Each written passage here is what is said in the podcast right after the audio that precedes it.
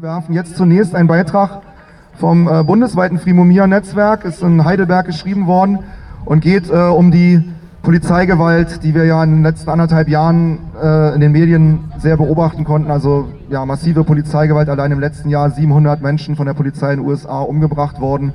Bis auf drei oder vier Fälle hat es keine juristischen äh, Ahndungsversuche bisher gegeben. Doch ähm, ja, hört diesen Beitrag. In der politischen Szenerie der USA gibt es, zumindest für die, die aufmerksam hinsehen, einige Themen, die einfach nicht verschwinden wollen. So zum Beispiel den militärisch-industriellen Komplex, die endlosen Interventionen im Ausland, wie in Vietnam, Indochina mit 4 Millionen Toten und in den 2000ern in Afghanistan, Pakistan, Irak, Libyen, Syrien und so weiter mit weiteren Millionen Toten. Die seit 50 Jahren immer weiter wachsende Schere zwischen Arm und Reich und natürlich den gefängnisindustriellen Komplex, der zur Einkerkerung von weit mehr als zwei Millionen US-Bürgerinnen und Bürgern geführt hat. Und die Todesstrafe. Vor dem Hintergrund dieses Panoramas massenhaft angewendeter struktureller Gewalt ist in den letzten paar Jahren ein weiteres Problem erneut ins Rampenlicht gerückt, das die USA seit ihrer Gründung begleitet, nämlich das Problem der Polizeikorruption und Polizeibrutalität. In den letzten paar Jahren verging kaum eine Woche, in der nicht selbst die Mainstream-Medien über ein oder zwei schockierende Beispiele berichteten. Hier nur eine Auswahl. Im Februar 2012 erschießt der Wachmann George Zimmermann den unbewaffneten Teenager Travian Martin. Letzten Endes nur deshalb, weil dieser junge Schwarze es gewagt hatte, in einer bewachten weißen Wohnsiedlung etwas einkaufen gehen zu wollen. Im Juli 2014 wird der 43-jährige, schwer asthmakranke Eric Garner dem man des illegalen Zigarettenverkaufs verdächtigt, von mehreren Polizisten mitten in New York City brutal attackiert und zu Tode gewürgt. Seine verzweifelten, mehrmals aber vergeblich wiederholten letzten Worte waren I can't breathe, ich kann nicht mehr atmen. Im August 2014 wird der unbewaffnete Teenager Michael Brown in Ferguson, Missouri, von einem Polizisten, der ihn des Ladendiebstahls verdächtigt, regelrecht exekutiert. Und im Juli 2015 die Afroamerikanerin Sandra Blend wird von der Polizei wegen angeblichen Nichtblinkens bei einem Überholmanöver gestoppt, wagt es wieder Worte zu geben, wird verhaftet und stirbt einen Tag später in einer Gefängniszelle, angeblich durch Selbstmord. Und so weiter. Es gibt mittlerweile etliche Websites, die für jedes Jahr Hunderte und über die Jahre hinweg Tausende von Fällen auflisten. In vielen dieser Fälle ist lupenrein, manchmal sogar per Video dokumentiert, dass die Opfer absolut nichts getan haben, was den brutalen Einsatz tödlicher Gewalt gegen sie hätte rechtfertigen können. Die polizeilichen Täter sind dennoch so gut wie immer entweder gar nicht angeklagt oder freigesprochen worden.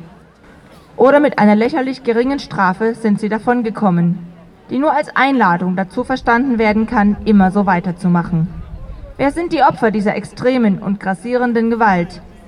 Angesichts der Geschichte der USA überrascht es kaum, dass überwiegend Afroamerikaner und Afroamerikanerinnen an zweiter Stelle Latinos und Latinas und erst an dritter Stelle Weiße sind. Die unteren, letzteren natürlich von den vorwiegend Ärmsten der Armen, wie auf einem schockierenden Video zu sehen ist, wo Polizisten im liberalen San Francisco einen offensichtlich geistig verwirrten weißen Obdachlosen über eine halbe Stunde hinweg zu Tode quälen. Die Polizei in den USA, wie wir, sie, wie wir sie heute kennen, entstand von Anfang an zu einem als Waffe gegen die Armen, die damals gar nicht zu Unrecht verdächtigt wurden, den Reichen ihr Eigentum wegnehmen zu wollen. Und zum anderen als Instrument zur Niederhaltung der schwarzen Sklavenbevölkerung, was von spontan organisierten Lynchmobs bis zu dauerhaft bewaffneten Folter- und Todesschwadronen reichte, deren Aufgabe es war, geflo geflohene Sklaven entweder zu töten oder wieder einzufangen. Ein Großteil der Polizei in den USA kann diese Herkunft und diesen Charakter bis heute nicht verleugnen. Nicht umsonst war ein absolutes Kernstück des Zehn-Punkte-Programms der 1966 gegründeten Black Panther Party die Forderung Nummer 7. Wir verlangen ein sofortiges Ende der Polizeibrutalität und der Ermordung schwarzer Menschen in der Polizeibrutalität und Ermordung in großen Lettern geschrieben waren.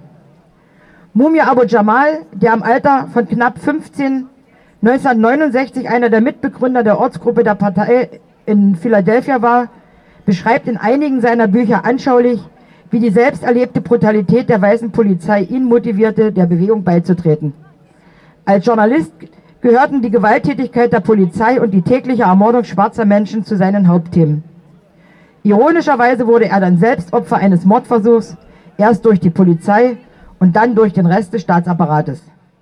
Ziel der Black Panther Party und Mumias damals wie heute war, dem Wüten dieses repressiven Terrorapparates eine entschlossene Kraft entgegenzusetzen und ihn, wenn möglich sogar komplett aufzulösen, um ihn durch gemeinschaftliche Formen der Verbrechens- und Gewaltkontrolle und Abwehr abzulösen.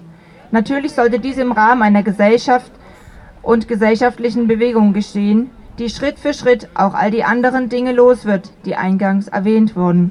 Todesstrafe, Masseneinkerkerung, Rassismus, Militarismus, wachsende Ungleichheit und Ausbeutung überhaupt. Wir erleben derzeit in den USA eine große gesellschaftliche Unruhe und Protestbewegungen an all diesen Punkten. Eine davon, eine sehr wichtige, ist Black Lives Matter.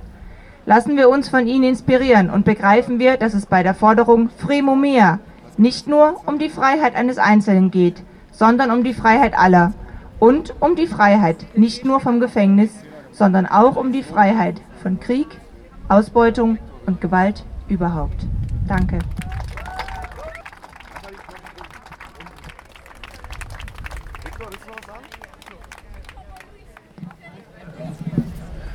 Ja, ungeplant möchte ich nur sagen, dass man von den USA mit den, äh, dieser ganze Kampf gegen die Brutalität hat auch sogar gewirkt, wie schon erwähnt, dass eine Gegenbewegung zustande gekommen ist.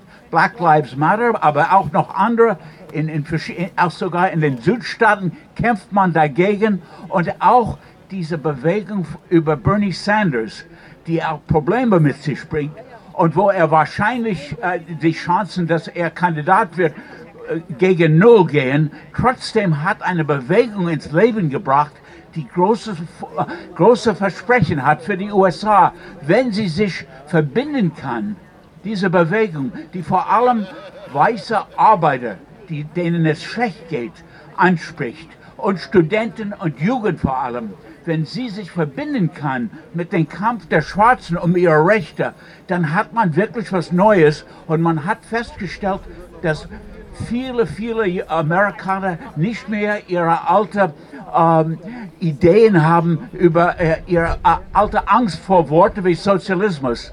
49 Prozent der besonders Jugendlichen angesprochenen sagten, Sozialismus spricht uns mehr an als Kapitalismus mit 46 Prozent.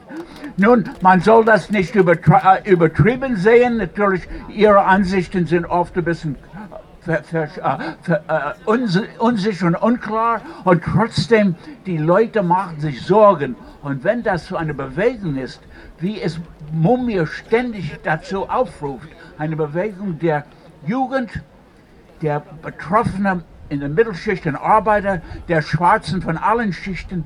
Es kann wirklich, es gibt Zeichen, dass vielleicht eine Änderung in den USA kommt.